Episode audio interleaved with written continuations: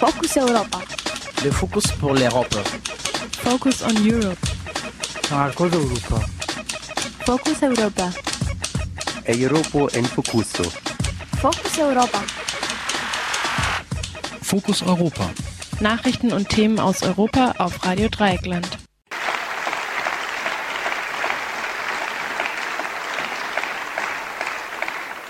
I do not want, Uh, Mr. President, to create any illusions that the refugee crisis will be over any time soon. It will not, and we have to know that. But pushing back boats from piers, setting fire to refugee camps, or turning a blind eye to poor and helpless people, that is not Europe.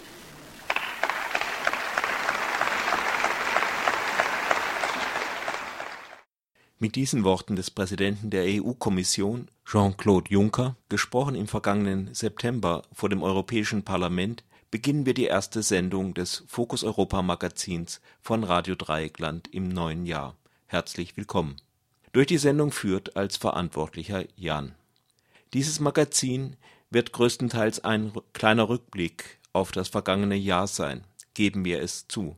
Auch deswegen, weil wir seit der Weihnachtspause erst wieder angefangen haben und gar nicht so viele aktuelle Beiträge für ein Fokus Europa Magazin haben. Doch es ist ja auch nicht schlecht, mal zurückzublicken.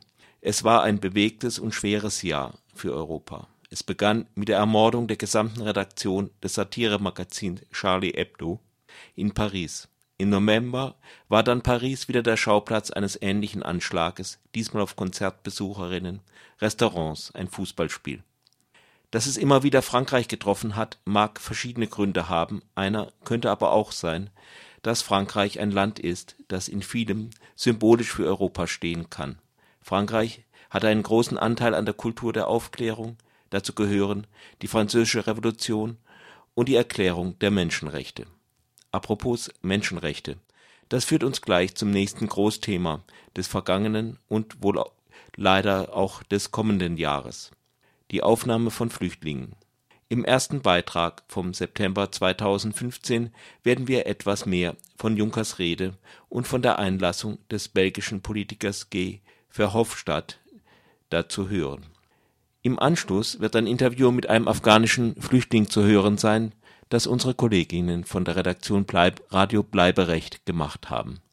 Es folgt unser einziger aktueller Beitrag. Das heutige Morgenradio-Team hat eine Flüchtlingshelferin von der griechisch-mazedonischen Grenze interviewt.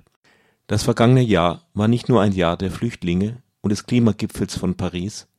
Fast ist es vergessen, es war auch wieder ein Jahr der sozialen Spannungen, was insbesondere in der Krise um Griechenland zum Ausdruck kam. Hinter solchen Großereignissen geraten die mehr alltäglichen Spannungen in den Hintergrund, der Kampf um Löhne und Arbeitsrechte.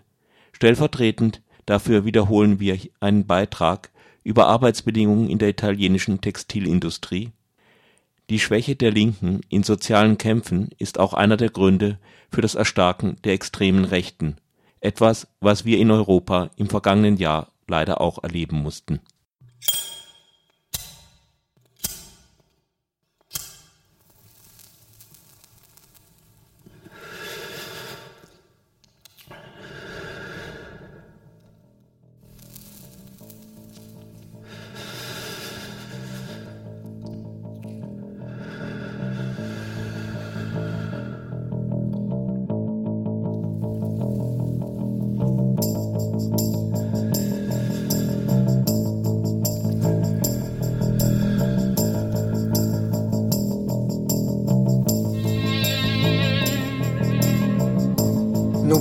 jamais qu'un bretzel avalé de travers aurait pu être salutaire pour des milliers de gens. Je roule une dernière cigarette. Demain, promis juré, j'arrête. De toute façon, je n'aurai plus de tête. Dans le couloir de la mort.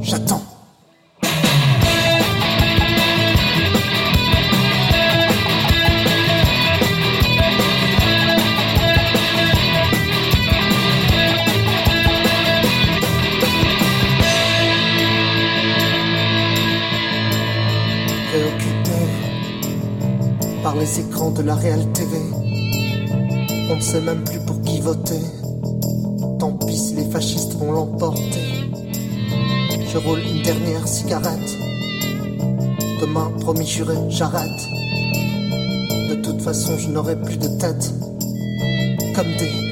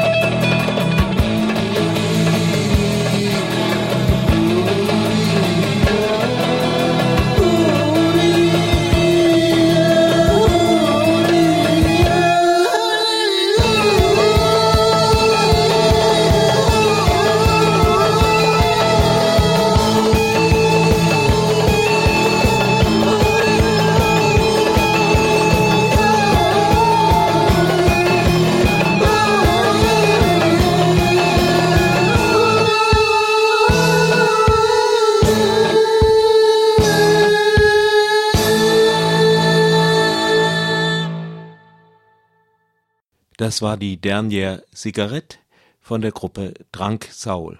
Doch nun kommt's dicke mit Europa. Zwei Reden über die Flüchtlingskrise und Europa im Europaparlament in Straßburg. Zusammengestellt und leicht kommentiert von Radio Dreieckland. Die eine Rede hielt der Präsident der EU-Kommission Jean-Claude Juncker, die andere der belgische Politiker von den flämischen Liberalen und Demokraten Guy Verhofstadt. Guy Verhofstadt war früher auch äh, Premierminister Belgiens von 1999 bis 2008, wer es genau wissen möchte. Heute ist er Europaabgeordneter.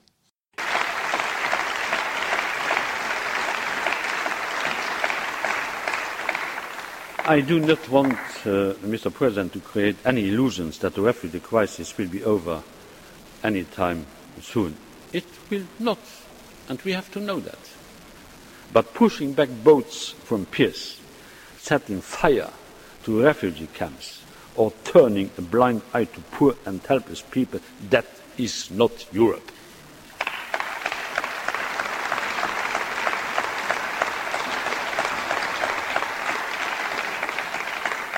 Europe, that's the baker in Kos who gives away his bread to hungry and weary souls.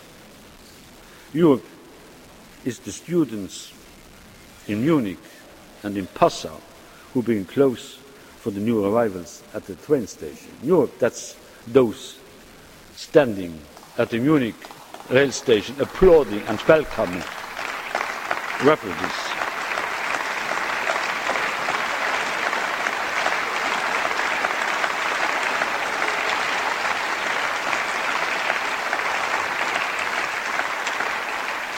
The Europe I want to live in is illustrated by those who are helping. The Europe I don't want to live in is a Europe refusing those who are in need. Diese Worte des Vorsitzenden der EU-Kommission Jean-Claude Juncker, gesprochen vor dem Europäischen Parlament, dokumentieren wir hier mal so als Erinnerungshilfe. In seiner ersten Rede über den Zustand der Europäischen Union konnte Juncker der Union nach diesen Worten nur einen schlechten Zustand attestieren. Er kritisierte die Wiedereinführung von Kontrollen an den EU-Binnengrenzen und kündigte eine Reihe von Vertragsverletzungsverfahren gegen einzelne Staaten wegen Verletzung des Asylrechts an. Die Probleme der Union haben natürlich viele Facetten, und so auch Junckers Rede. Wir konzentrieren uns mal auf die Flüchtlingskrise. Eine Krise, die für Leute, die fliehen müssen, natürlich schon vorher existierte, die nun aber auch als europäische Krise wahrgenommen wird. Juncker plädierte für vier konkrete Maßnahmen.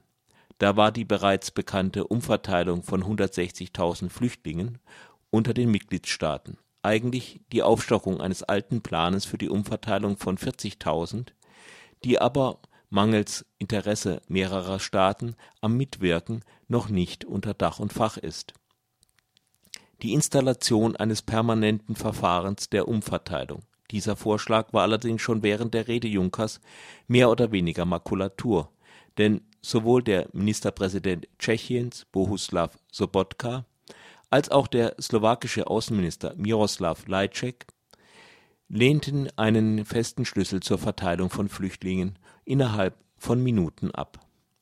Junckers dritter Vorschlag war die Erstellung einer EU-weit gültigen Liste von sogenannten sicheren Herkunftsstaaten, vor allem Balkanländern, in die Flüchtlinge leichter abgeschoben werden können. Hier wurde es mit den hehren Idealen schon wieder um einiges dünner, denn schließlich ist das Asylrecht ein individuell zu prüfendes Recht. Zu bemerken ist auch, dass damit etwa der Minderheit der Roma deutsche Zustände in der ganzen EU drohen könnten. Schließlich schieben andere EU-Länder prozentual oft sehr viel weniger Roma ab, wie Deutschland nach der Einführung seiner Liste der sogenannten sicheren Herkunftsstaaten. Ganz schummrig wird es einem, wenn man daran denkt, dass selbst die Türkei als sicherer Herkunftsstaat im Gespräch ist. Schließlich forderte Juncker die Einrichtung eines Nothilfefonds, um künftige Krisen zu verhindern in diesem Zusammenhang kritisierte er die Kürzung der sogenannten Entwicklungshilfe durch viele Mitgliedstaaten. Wieder einmal waren die Schlepper die Bösewichter schlechthin, so als wäre die noch immer existente Abschottungspolitik der EU nicht die Geschäftsgrundlage für alle Schlepper unterschiedlicher Art. Juncker gab wenigstens zu, dass der Kampf gegen die Schlepper nur Symptombehandlung sei von einer Initiative zur Abschaffung der europäischen Grenzschutzorganisation Frontex war indessen nichts zu hören. Etwas Eigenkritik konnte man aus der Rede des Vorsitzenden der liberalen Fraktion G. Verhofstadt herauslesen. Der Hauptadressat seiner Kritik waren allerdings die Regierungen der Union, womit er auch für meinen Geschmack jedenfalls nicht ganz falsch lag In April, we got this strategy in the Mediterranean. What we did, we increased a little bit the budget of Frontex. Oh, okay, we think it's over, that the problem is solved. Problem is not solved. Im April hatten wir diese Tragödie im Mittelmeer. Was haben wir getan? Wir haben ein wenig das Budget von Frontex erhöht und dachten, das Problem ist vorbei. Aber das Problem ist nicht vorbei. Two months later, 50 days later already, there is in fact all these uh, refugees block the front of the tunnel to, to, to Britain. And what we do? Oh, okay, we increase, we give a little bit more money for tents and for food for these poor refugees there in, uh, in Calais. And we think oh, the problem is over. Okay, okay, now we can go in, in holiday. What I did, I have to tell you. Zwei Monate später, in der Tat 50 Tage später, da waren all diese Flüchtlinge, die den Tunnel am Kanal nach Großbritannien blockiert haben. Was haben wir getan? Okay, wir haben ein bisschen mehr Geld für Zelte und für Essen gegeben, für diese armen Flüchtlinge da. Und wir dachten, das Problem ist vorbei und wir können nun in die Ferien gehen. Was ich auch getan habe, wie ich Ihnen zugeben muss. And then uh, is Budapest. Und dann kam Budapest, Flüchtlinge gedrängt in einem Bahnhof und behandelt ohne jeden Respekt. Dann haben wir gesagt, lasst die Grenzen öffnen, lasst die Zugverbindung etwas öffnen, dass sie nach Österreich können, nach München. Und wir dachten, das Problem ist vorüber. Eine solche Haltung ist entwürdigend für Europa, denn Flüchtlinge werden nicht in der rechten Weise behandelt.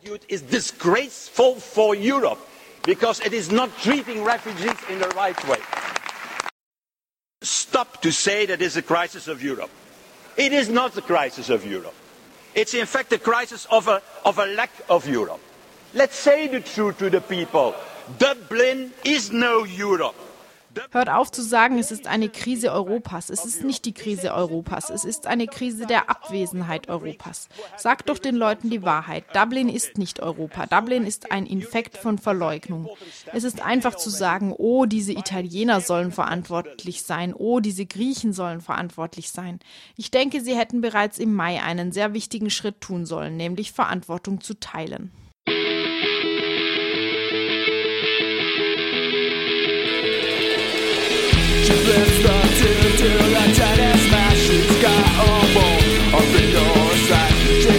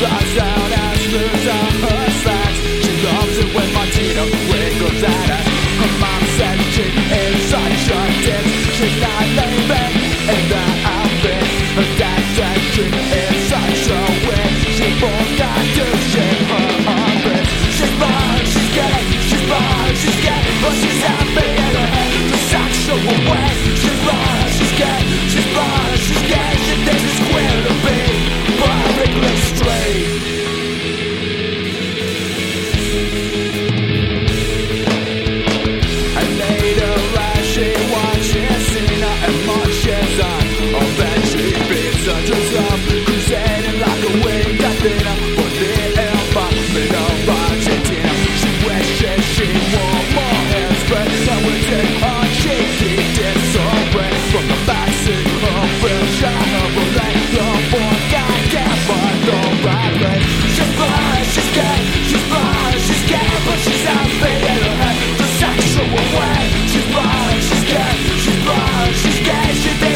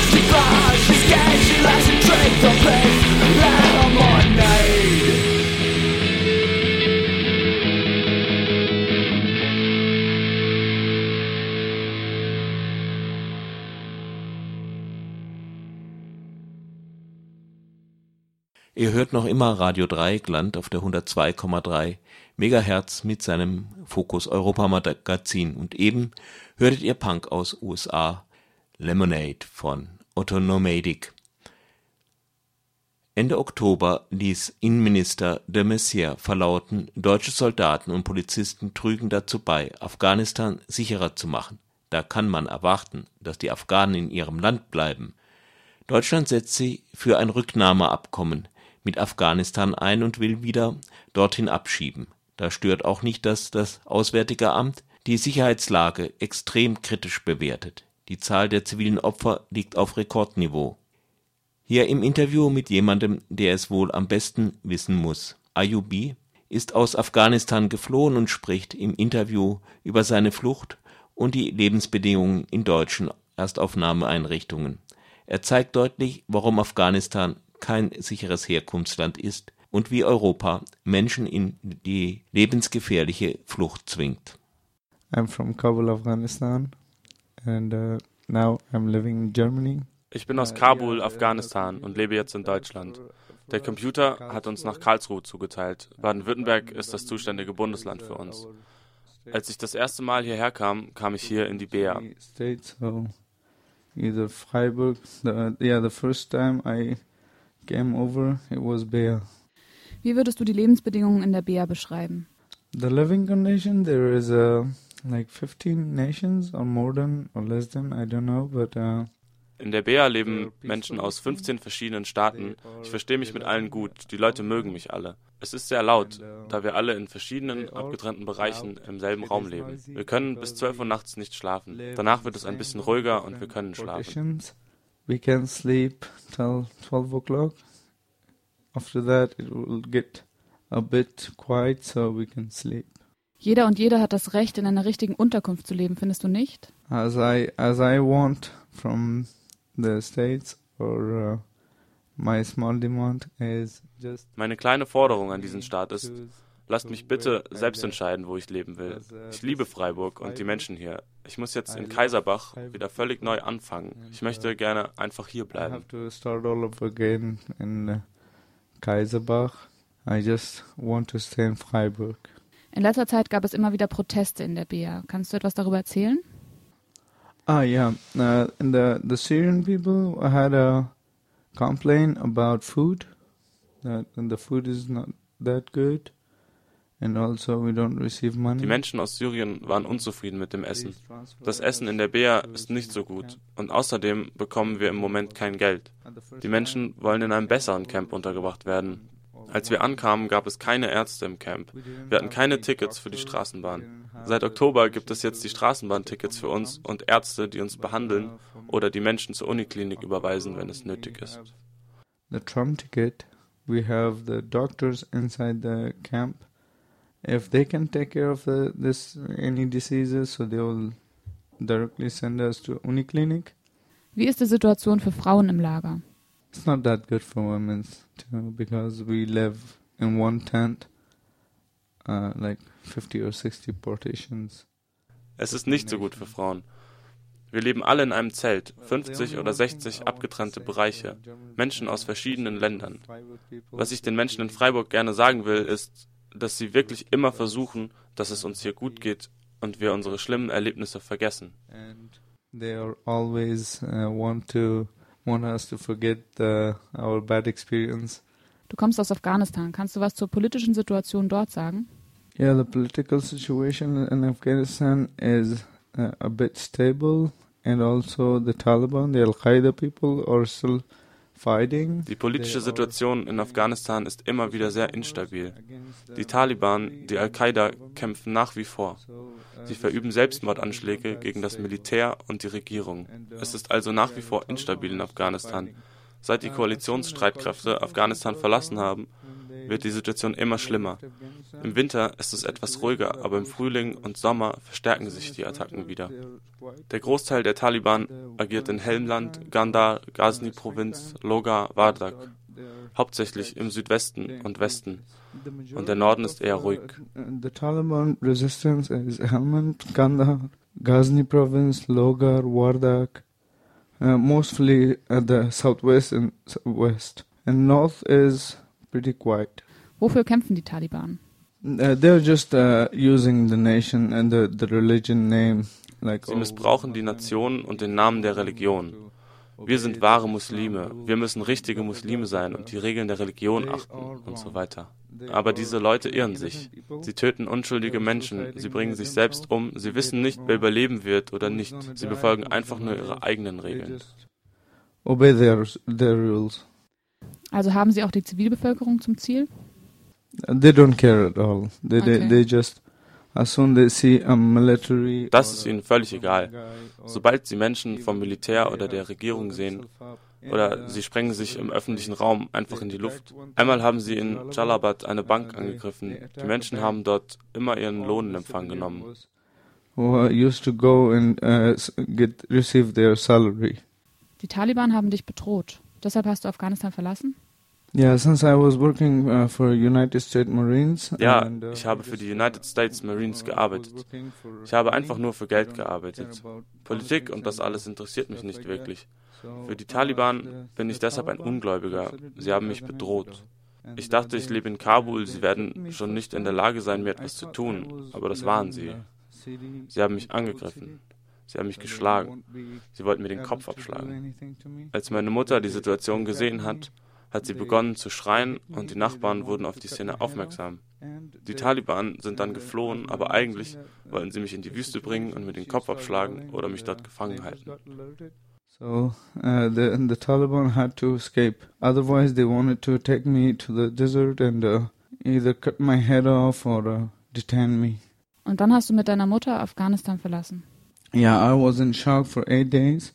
As soon I just uh, got conscious, Uh, Ich lag acht Tage im. Krankenhaus. Als ich zu mir kam, hat mir meine Mutter zuerst verheimlicht, was passiert war. Sie sagte, ich sei die Treppe uh, runtergefallen. Ich habe sie gefragt, was wirklich passiert ist. Und dann hat sie mir erzählt, dass die Taliban mich angegriffen haben. Danach hat meine Mutter ihr Haus und alles, was sie in Afghanistan besaß, verkauft und wir sind geflohen. her house stuff, all all our stuff in Afghanistan, and we had to run away. Uh, I took the route uh, from Iran to Turkey. Ich habe die Route vom Iran in die Türkei, von der Türkei nach Bulgarien, von dort nach Serbien, Ungarn und dann Österreich genommen und dann an die Grenze nach Passau. that uh, the border of Passau. Me, my mom, my sister-in-law, and my niece was with me, and I had to carry them all as their guy who was looking after them. So I had to carry my niece on my shoulder. Their uh, uh, Ich war mit meiner Mutter, meiner Schwägerin und meiner Nichte unterwegs. Ich musste sie alle schützen. Ich war der Mann, der sich um sie kümmern musste.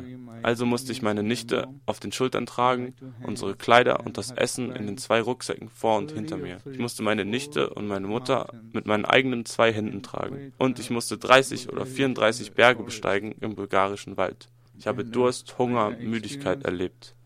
Die Angst vor den wilden Tieren und Schlangen. the the fear of uh, the danger of getting eaten by uh, a wild animal or bit by snakes or everything like that. And one time, the bees attacked me because I mm, stepped on their uh, nest, and the, then they start uh, biting me. My my niece was in my hut. Einmal wurde ich von Bienen attackiert, weil ich auf ihr Nest getreten bin. Sie haben angefangen, mich zu beißen. Meine Nichte war in meinem Arm. Glücklicherweise haben die Bienen nicht meine Nichte gebissen. Die Schmuggler oder Guides oder wie immer wir sie nennen wollen, das sind keine guten Menschen. Sie hätten vielleicht meine Nichte getötet, weil sie keine Geräusche auf dem Weg wollen. Sie sagen, lauft weiter, nicht sitzen, nicht sprechen. Wenn ich euch sprechen sehe, werde ich euch schlagen. Wenn ihr die Taschenlampe anmacht, dann werde ich euch schlagen. Und sie haben uns viel geschlagen. talking. If I see you talking, I'll hit you. If I see you uh, turning on the torch, I will hit you. And they did hit us a lot. Was waren deine Erlebnisse mit den Behörden oder der Polizei in den Ländern, die du durchquert hast? Uh, as soon the police would have got, uh, catch us, um, either they would have deport us or uh, uh, take our fingerprint. Both sides was negative for us. Wenn die Polizei uns aufgegriffen hätte, hätten sie uns entweder deportiert oder unsere Fingerabdrücke genommen. Beides wäre für uns sehr schlecht gewesen. Wir waren extrem vielen Risiken ausgesetzt. Die Polizei an der iranischen Grenze hatte die Anordnung, auf Refugees zu schießen. In Bulgarien waren die Grenzpolizisten schlichtweg Diebe. Sie haben alles von uns genommen. Hätten wir sie nicht bestochen, hätten sie uns in irgendein Lager verfrachtet und uns dort festgehalten. Die serbische Polizei war nicht ganz so schlimm. Danach in Ungarn war es schwer reinzukommen, da wir da schon an der Grenze der EU waren. We have fingerprinted, and uh, they are not that bad. And after that, Hungary, uh, the border was hard to get in because we are we were in a European nations border. So yeah, and uh, let you know that I had two friends, two heroes that uh, helped me from all the way from Turkey to Bulgaria, from Bulgaria to Serbia. Auf dem ganzen Weg hatte ich zwei Freunde, zwei Helden, die mir den ganzen Weg von der Türkei nach Bulgarien, von Bulgarien nach Serbien geholfen haben. Wir mussten uns in Serbien in Belgrad trennen. Der Zehennagel meiner Mutter wurde schwarz und sie brauchte ein paar Tage Pause. Deshalb haben wir uns getrennt, sonst wäre ich mit ihnen mitgegangen. Ich habe zwei Nächte in Lucina in Serbien verbracht. Die Freunde von mir sind weitergereist. And uh, I just spent two nights in uh, Luzincha. These friends of mine uh, was going ahead, and uh, as soon I got to Germany, uh, I I was friend with in the Facebook with uh, my with his brother, so he started telling me that, uh, can you please tell me where are they? His name was Maqsood and Akmal. Auf Facebook bin ich mit dem Bruder einer der beiden befreundet. Als ich in Deutschland angekommen bin, hat er mich gefragt, ob ich rausfinden könnte, wo sie seien. Ihre Namen sind Mahsud und Akmal. Ich fragte ihn, ob sie vermisst werden, und er sagte, ja, sie werden vermisst. Ich habe mich dann an die Mitarbeiter in der BEA gewandt und gesagt, dass meine Freunde vermisst werden. Sie haben Nachforschungen angestellt. Der Bruder meines Freundes hat mich gebeten, ihm ein Bild der beiden zu schicken. Ich habe ihm ein Bild von ihnen geschickt, als sie am Leben waren. Auf den Bildern trugen sie Kleider, die das Rote Kreuz mit ihren toten Körpern nach Afghanistan gebracht hatte. Sie sind erstickt in einem LKW in Österreich. 72 Refugees sind in einem LKW in Österreich erstickt. Wir mussten entweder den Weg zwischen den Grenzen laufen oder mit den LKWs zurücklegen. Dieses Mal hatten sie kein Glück. Sie sind tot. The one and uh, Austria container, uh, 72 refugees got uh, either way, either we had to uh, trip, travel by containers or by foot each borders. So this time is their bad luck. They did.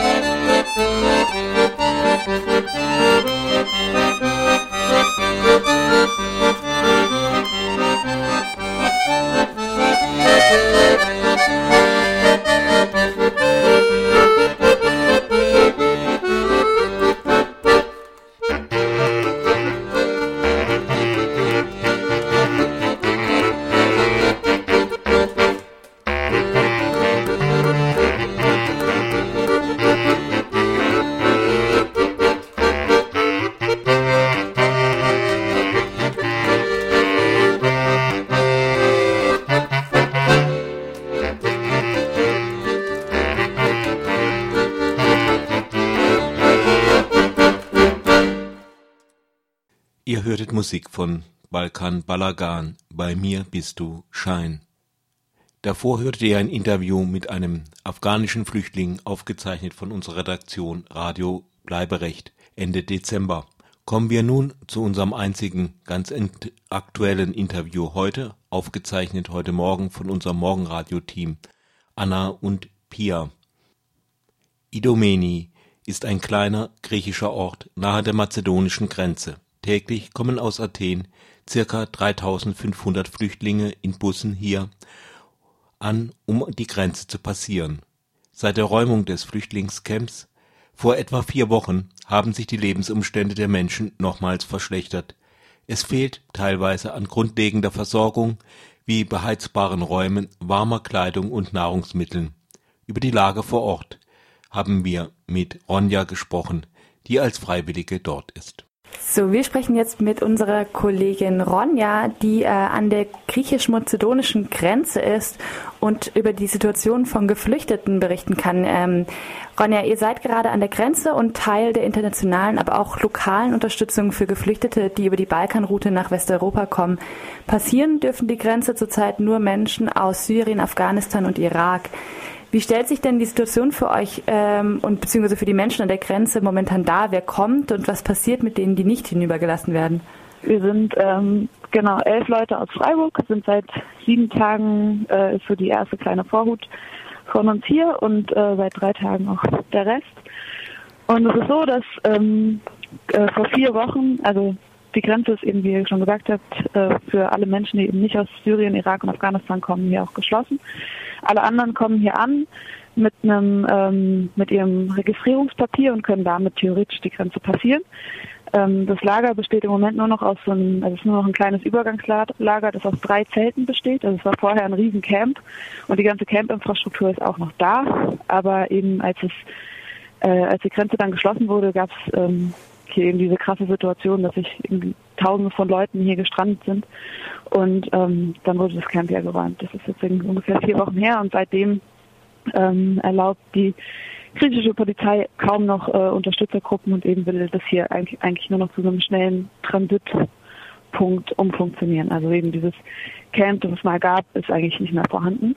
Und genau, die Leute, die hier ähm, passieren, werden aus Athen mit Bussen hierher gefahren. Die warten, sind zum Teil schon seit zwei Tagen unterwegs, ohne richtige Versorgung, weil sie ähm, immer wieder auf dem Weg gestoppt werden, damit sich eben hier nichts staut, damit es dann hier relativ schnell geht.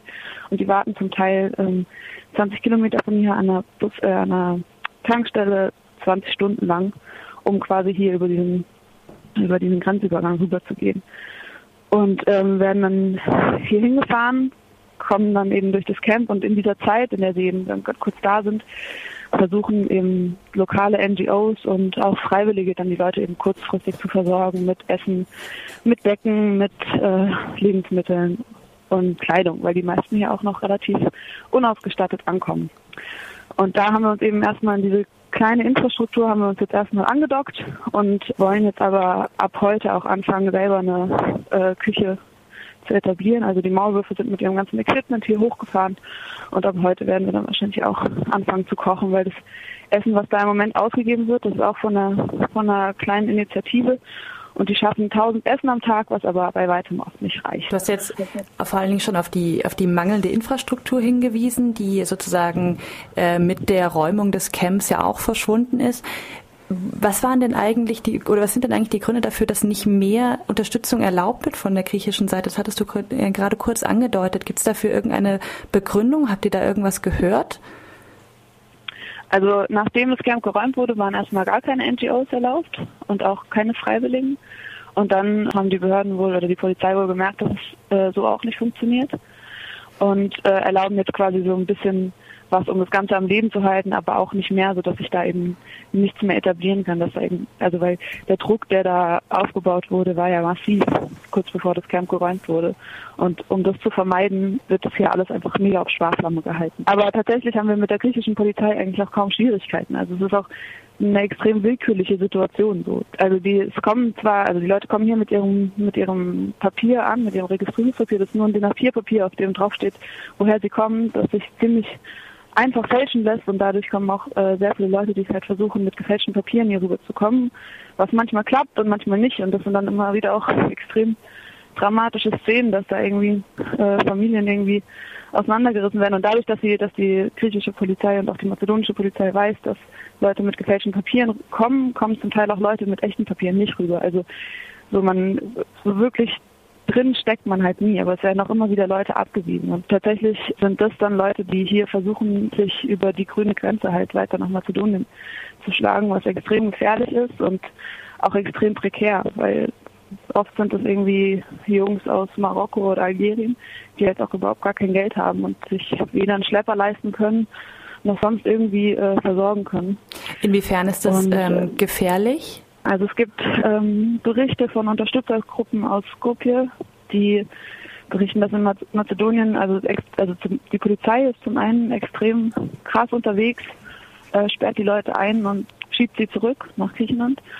Und es gibt aber auch äh, Schlägertrupps, die auf den Autobahnen entlangfahren oder durch die Wälder ziehen und die Leute verprügeln. Also da wurden zum Teil den Leuten also es kommen oft Leute auch eben nach Griechenland zurück, die einfach richtig massiv verletzt wurden. Das sind rechtsextreme Gruppierungen oder wer ist das? Ähm, Wisst ihr da genauer? Ich glaube, das ist nicht so ganz, also würde ich jetzt auch erstmal vermuten, aber also das ich, könnte, könnte ich jetzt dafür nicht meine Hand ins Feuer legen. Mhm. Aber genau, in Mazedonien ist einfach echt kein gutes Transitland. Also den, wenn, dann müssen die Leute halt irgendwie nachts laufen und gucken, dass sie halt da sowohl von Polizei als auch von sonst niemandem gesehen werden. Es sind fünf bis sieben Tage Fußmarsch und das ist, zehrt extrem, also es schaffen auch die wenigsten.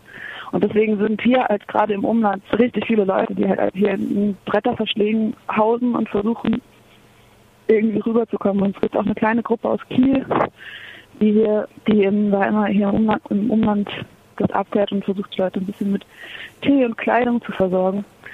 Und wahrscheinlich wird das auch langfristig unser Ziel, dass wir mit unserer Essensstruktur Leute versorgen, die eben durch dieses Raster durchfallen. Und also eben diese, dieses bisschen humanitäre Hilfe, das es dann eben an diesem kleinen Transitpunkt gibt, ähm, erreicht eben halt auch nur die Leute, die ihren Weg nach Europa auch wahrscheinlich machen werden. Und der Rest strandet hier halt ziemlich hoffnungslos. Kannst du noch mal kurz sagen, wie, wie, viele HelferInnen jetzt gerade ungefähr vor Ort sind und welche anderen Organisationen noch da sind und vielleicht genau was, was ihr machen könnt, wie eure Perspektiven sind? Also das, das UNHCR ist hier stationiert, aber auch nur mit einem kleinen Container und die verhalten sich relativ passiv. Die muss man immer mal wieder auch ein bisschen äh, herausfordern, dass sie sich irgendwie auch ein bisschen kümmern. Also es sind das ist schon okay, aber die sind jetzt nicht mhm. irgendwie aktiv hier und versuchen das Ganze äh, irgendwie zu managen. Dann gibt es eine kleine Orga griechische Organisation, das die heißen Praxis. Das ist, die arbeiten mit dem UNHCR zusammen. Ähm, die geben das Essen, das von Freiwilligen eben gekocht wird, aus und Decken und Wasser. Und dann gibt es eben dieses Kleiderzelt, das sich ziemlich autonom gegründet und etabliert hat. Und in dem Umfeld sind, ich würde mal sagen, 15 freiwillige Moment da, aber es wechselt auch immer wieder. Und äh, aus dem heraus agieren wir eben auch gerade so ein bisschen. Und äh, genau, was auch extrem wichtig ist, ist tatsächlich so ein bisschen Border Monitoring zu machen und sich dazuzustellen. Also man muss sich das auch mal vorstellen, was das für eine Szene ist, wo man da hinkommt. Das ist so ein riesiger martialischer Zaun, der wohl äh, von der von der ungarischen Regierung gespendet wurde. Die hatten noch ein bisschen was über. Und ähm, dann eben hat man auf der einen Seite die äh, griechische Grenzpolizei, auf der anderen Seite mazedonisches Militär und Leute, die die Dolmetscher, die die Leute ähm, zusammenscheuchen und anbrüllen. Und dann wird da aussortiert. Dann gibt es immer wieder diese Szene, wie ein Mensch vortritt, sein Papier zeigt und es wird für gut oder für schlecht empfunden. Er wird durchgelassen oder er wird zurückgeschickt. Und da, also es sind wirklich richtig äh, ja, es ist ein abgefahrenes Bild und man sieht, wie so eine Grenze Leute auch wirklich brechen kann. Also wie viele Leute an dieser Grenze schon zusammengebrochen sind und irgendwie zurück mussten. Und genau wenn sie, wenn die Leute abgewiesen werden, werden sie in Busse gesteckt nach Athen, wollen quasi wieder zurück nach Athen und ähm, müssen diese Busse auch bezahlen. Und wenn sie diese Busse nicht zahlen können, werden sie auch hin und wieder in Abschiebehaft genommen.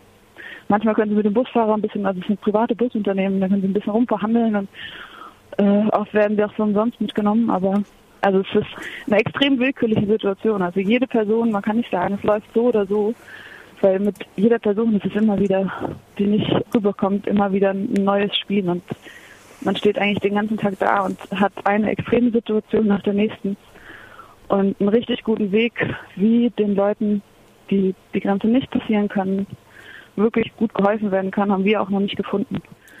Okay, dann. Weil, also wirklich, eine wirkliche Perspektive haben sie halt weder in Griechenland noch sonst irgendwo.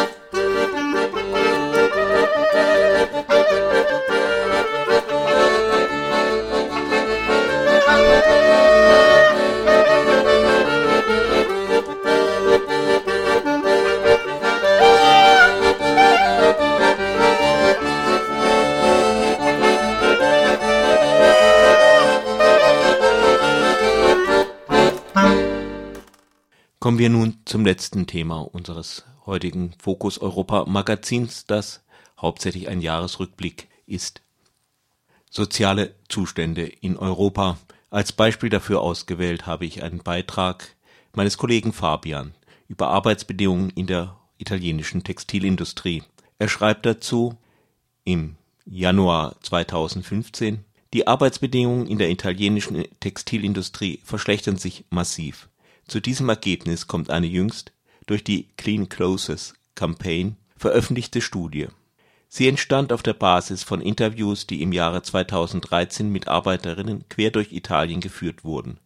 Über das Thema und die Frage, was für bessere Bedingungen geschehen müsste, sprach mein Kollege mit Bettina Musiolek vom Entwicklungspolitischen Netzwerk Sachsen, das auch Teil der Clean Clothes Campaign ist. Ja, das war ja die erste Studie, die mal gefragt hat, wie die Arbeitsbedingungen in der Bekleidungsindustrie in einem der, sage ich mal, Mutterländer, also Italien, Mutterländer der Textil- und Bekleidungsindustrie aussehen. Wir wissen ja, die Bekleidung wird in Bangladesch und in Indien und in China hergestellt, aber Italien selber ähm, ist eben auch erstaunlicherweise wieder im Kommen und ähm, äh, die Arbeitsbedingungen sind sehr, sehr kompliziert. Sie sind sehr häufig in einem halb informellen, illegalen Schattenbereich und äh, zeichnen sich durch die Abwesenheit von Rechten, also vergleichbar mit Menschen, die äh, zum Beispiel keine Papiere haben und dann eben auch keine Rechte haben, also sozusagen illegal sind, ähm, illegal im, mit in Anführungsstrichen. Also mit diesen vergleichbar und sehr geringe Löhne, kaum gewerkschaftliche Organisation, also das, was man auch aus anderen Ländern der Bekleidungsherstellung kennt, kommt zurück nach Italien. Was lässt sich grob über das Lohnniveau sagen? Die Löhne sind auch in Italien, die Löhne der Näherinnen sind auch in Italien weit unterhalb dessen, was man äh, für einen Lohn zum Leben bräuchte. Nach Berechnungen des italienischen Statistischen Instituts braucht man in äh, Norditalien 1600 Euro, aber die Arbeiterinnen verdienen, die Näherinnen verdienen zwischen 730 und 1200 Euro, wobei 1200 Euro schon ein eher, also auf der oberen Seite äh, befindliches Arbeitsverhältnis ist, also auf der guten Seite befindliches Arbeitsverhältnis ist. Louis Vuitton, Armani, Prada und Dior, diese Marken kaufen wohl momentan alte Fabriken in Italien zurück, die ehemals infolge des Konkurrenzdrucks schließen mussten. Jetzt kann man ja denken, wenn solche namhaften Unternehmen Fabriken zurückkaufen, wäre das erstmal im Sinne von Arbeitsplätzen und auch im Sinne von Arbeitsbedingungen relativ positiv. Das Ganze ist aber nicht wirklich so, oder? Naja, sie kommen zurück, ja, für Arbeitsplätze ist es erstmal toll, aber Arbeit um jeden Preis ist eben auch nicht so doll. Das wissen wir ja in Deutschland auch. Ähm, die, das Problem ist eben, dass die, die Arbeitsverhältnisse dann eben auch mit denselben Bedingungen zurückkommen. Wie gesagt, kein existenzsichernder Lohn, ähm, keine gewerkschaftliche Organisierung, ähm, also wo kein Kläger, da kein Richter. Es werden keine Rechte auch eingefordert, deshalb ist alles sehr im Schattenbereich, im informellen Bereich. Also ähm, diese, diese Bedingungen kommen eben auch mit zurück und das ist die Katastrophe daran. In der italienischen Textilbranche spielen ja besonders auch chinesische Unternehmen eine große Rolle. Nicht zuletzt durch den Fabrikbrand in Prato, bei dem sieben chinesische Arbeiterinnen starben gelangten diese in die Schlagzeilen. Welchen Einfluss haben diese chinesischen Unternehmen für die Arbeitsbedingungen in der italienischen Textilbranche? Naja, man kann sich denken, wenn es da einen, einen riesigen Sektor, und das, wir, wir reden ja über Hunderttausende wenn, wenn es so einen Sektor von Hunderttausenden von Menschen gibt, die da ähm, arbeiten, dann haben, hat das natürlich Auswirkungen auf die ähm, anderen Arbeitsverhältnisse, die es in Italien gibt. Und die ziehen die runter. Also dieser, dieser Race to the Bottom, der Wettlauf nach unten, immer geringere Standards, immer geringere Löhne, der wird damit natürlich angeheizt. Wie gesagt, die Studie die jetzt durch die Clean Clothes Campaign veröffentlicht wurde, die kam auf der Basis von Interviews mit Textilarbeiterinnen zustande. Kann man denn etwas dazu sagen, ob die Arbeiterinnen ein Bewusstsein dafür haben, für Verbesserung ihrer Arbeitsbedingungen auch zu kämpfen? Sie haben ein Bewusstsein, dass die Bedingungen schlecht sind, ähm, aber Sie sehen keine Chance, äh, die zu verbessern. Und äh, die traditionellen Gewerkschaften, äh, auch in Italien, in Deutschland ist es ja auch so ähnlich, ähm, haben keine Strategie, äh, mit diesem Sektor umzugehen. Noch keine Strategie, muss ich sagen. Und das ähm, ist ein bisschen die, das Dilemma und die Tragik. Also äh, gerade chinesische Arbeiterinnen, die dann sehr häufig, wofür sich dann Gewerkschaften in Italien wenig interessieren, sind da wirklich in einer Einbahnstraße. Sie kommen da irgendwie nicht raus. Gibt es Ihrer Meinung nach hier in Deutschland Möglichkeiten, etwas für die Verbesserung der Arbeitsbedingungen in der italienischen Textilbranche zu tun? Zunächst mal muss man auch sagen, dass in Deutschland es genauso Schattenbereiche gibt. Gerade in ähm, Ostdeutschland, in, äh, im Dreiländereck äh, Deutschland, Tschechien, Polen gibt es äh, ganz, ganz ähnliche Arbeitsverhältnisse, zwar nicht von Chinesinnen oder migrantischen ähm, Arbeiterinnen, sondern ähm, äh, von ja, Deutschen. Und also die sind sehr vergleichbar, die Bedingungen. Ähm, und äh, was, was Deutschland und äh, auch andere EU-Länder machen können, ist, innerhalb der EU zum Beispiel auf einen durchgehenden Minimallohn hin agieren. Und ähm, das versucht auch die Clean Closes Kampagne in Zusammenarbeit mit Gewerkschaften und mit anderen Akteuren in, in, innerhalb der EU. Also so ein, es gibt ja die EU-Armutsschwelle, äh, 60 Prozent des Medianeinkommens oder 50 Prozent des Medianeinkommens. Und auf dieser Basis ähm, ist es durchaus möglich, eine Minimallohngrenze einzuführen. Ja, also das ist eine der Strategien. Immer mal wieder wird ja auch auf die äh, Verantwortung der Kundinnen hingewiesen. Gibt es da wirklich äh, Einflussmöglichkeiten oder muss man nicht sagen, auch ähm, ja, viele von den Siegeln halten dann doch nicht viel und letztlich ist der Einfluss auch der Kundin begrenzt? Ja, Siegel, ähm, das ist sowieso ein, eine schwierige Sache, wie auch im Umweltbereich ist es natürlich im Sozialbereich auch, ist die Grenze zum Social Washing, also zu der Vorspiegelung falscher Tatsachen sehr ähm, fließend. Die Konsumentinnen sind nicht schuld an schlechten Arbeitsbedingungen, aber sie können ganz viel tun, das definitiv. Also das ist ja auch die Macht, sage ich mal, der Clean Closes Kampagne, dass sie immer wieder Konsumentinnen mobilisieren kann, um von den Bekleidungsvermarktern verantwortliches Handeln zu fordern. Aber hier sind natürlich äh, diese Unternehmen selber und auch Regierungen gefragt. Und diese Regierungen, wie gesagt, ähm, sollten innerhalb der EU auf bestimmte gesetzliche Regelungen drängen. Und dazu gehört, wie gesagt, ein ähm, europaweiter, EU-weiter Mindestlohn, ebenso wie aber auch die Haftungsregeln für Unternehmen und die Zugangsmöglichkeiten für Opfer von Menschenrechtsverletzungen ähm, zu verbessern. Jetzt gab es kürzlich eine EU-Sitzung, um eine EU-Flagship-Initiative zur Bekleidungsindustrie zu starten. Was hat es damit auf sich und was erhoffen Sie sich von dieser Initiative? Es gab ja im Nachhinein, also nach dem Zusammenbruch der ähm, bangladeschischen Fabrik Rana Plaza, äh, bei der über 1200 Menschen ums Leben kamen, ähm, viel Aktionismus, viel ähm, auch durchaus seriöse und ernsthafte Bemühungen von ganz verschiedenen Akteuren. Dazu gehört auch die EU. Sie hat geprüft, ob gewisse Handels, ähm, handelsrechtliche und handelspolitische Maßnahmen dort eingesetzt werden können. Sie prüft aber auch eben gerade durch ihr, ähm, ich sag mal, Entwicklungshilfeministerium also das EU-Entwicklungshilfeministerium, ob nicht weitere Initiativen äh, möglich sind. Und da hat sie vorletzte Woche eine breite Akteursgemeinde sozusagen zusammengerufen, um ähm, etwaige Strategien zu diskutieren. Ähm, aus unserer Sicht, aus Sicht der Clean Closes Kampagne, muss man sagen, dass es sehr enttäuschend war, weil ähm, es einfach, äh, weil die EU einfach auch nur auf Ideen kommt, die bereits schon längst existieren und hier strategisch nicht weiterdenkt. Und da versuchen wir natürlich, ähm, äh, unsere Meinung auch einzubringen. Sie haben jetzt vorhin auch äh, die Arbeit im Schatten in Deutschland angesprochen, dass es auch diese Arbeitsform in Deutschland gibt, eher äh, eine weitere Informalisierung. Gibt es Anzeichen dafür, dass die Textilbranche, dass die Arbeitsbedingungen auch hier in Deutschland weiter auch unter Druck geraten könnten? Ja, die Globalisierung kommt zurück sozusagen. Es gibt in der Bekleidungsindustrie so eine, so eine Bewegung ähm, zurück von Asien nach Europa und da ziehen viele äh, größere Unternehmen, die eben sehr häufig einen Kollektionswechsel zum Beispiel haben oder wo der direkte Zugriff sozusagen aus Qualitätsgesichtspunkten her wichtig ist, ziehen viele Unternehmen ihre Produktion ähm, aus Asien ab und kehren zurück nach Europa. Und das im Zuge dessen sehe ich ähm, also auch diese, diese Bewegung zurück nach Italien zum Beispiel. Aber auch, es geht genauso auch zurück nach Polen zum Beispiel oder nach Tschechien, Ungarn und so weiter und so weiter.